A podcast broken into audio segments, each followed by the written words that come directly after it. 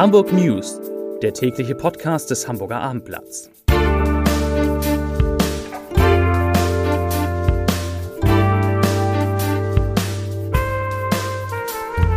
Herzlich willkommen. Mein Name ist Lars Haider und heute geht es um die Corona-Regeln in Hamburg, die deutlich strenger bleiben als im Rest der Republik und das, obwohl die Stadt die zweitniedrigste 7-Tage-Inzidenz in Deutschland hat.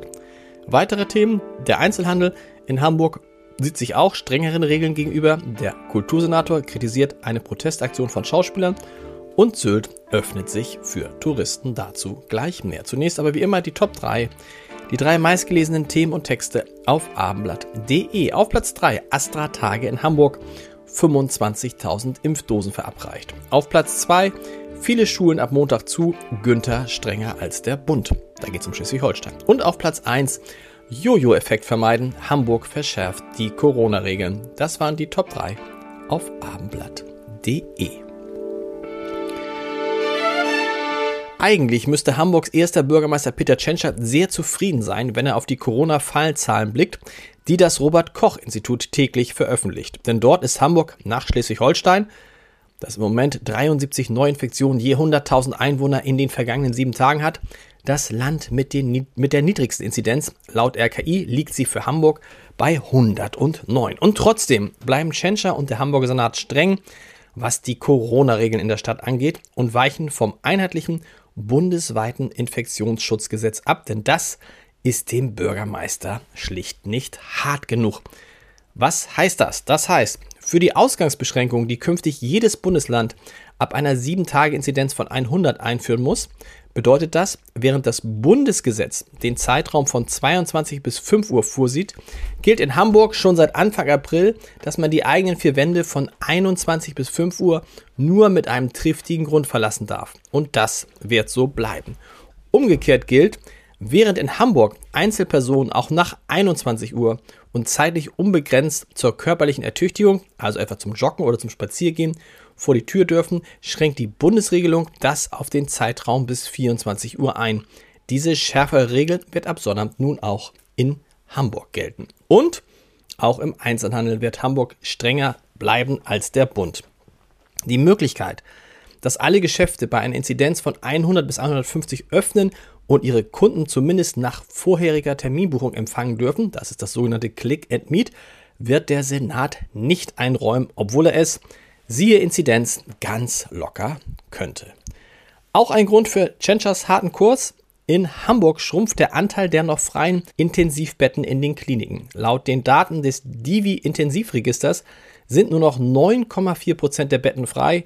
482 der 532 Intensivbetten sind belegt, 115 davon mit Covid-19-Patienten. Kurzzeitig hatte Hamburg sogar den niedrigsten Anteil an freien Intensivbetten. Jetzt ist er in Thüringen und Bremen noch niedriger.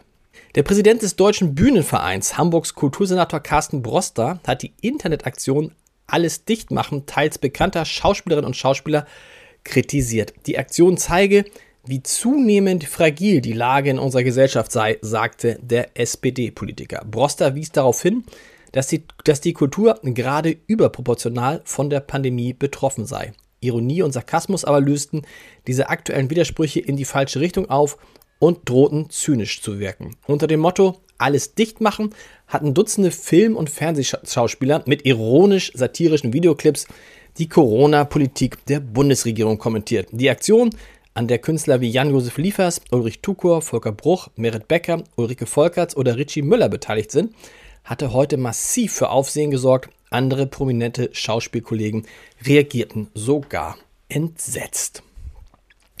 Sylt, die Lieblingsinsel der Hamburger, wird am Tourismusmodellprojekt Projekt in Nordfriesland teilnehmen.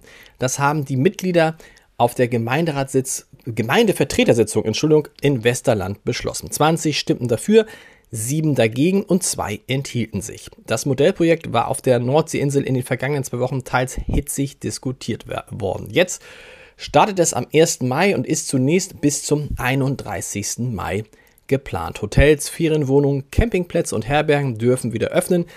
Das gilt auch für Restaurants. Und neben der bereits erlaubten Öffnung bestimmter Kultureinrichtungen wie Museen sollen einzelne Freizeitangebote im Freien ermöglicht werden, wie Wattwanderung und Stadtführungen in Kleingruppen.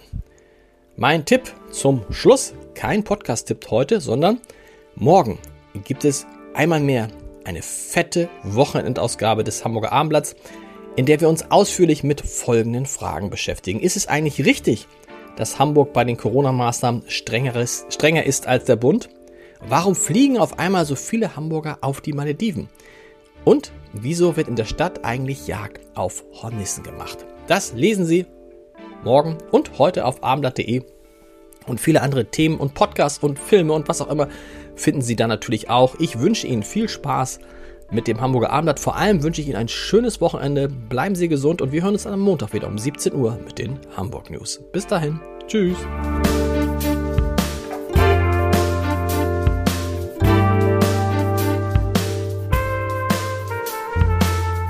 Weitere Podcasts vom Hamburger Abendblatt finden Sie auf abendblatt.de slash podcast.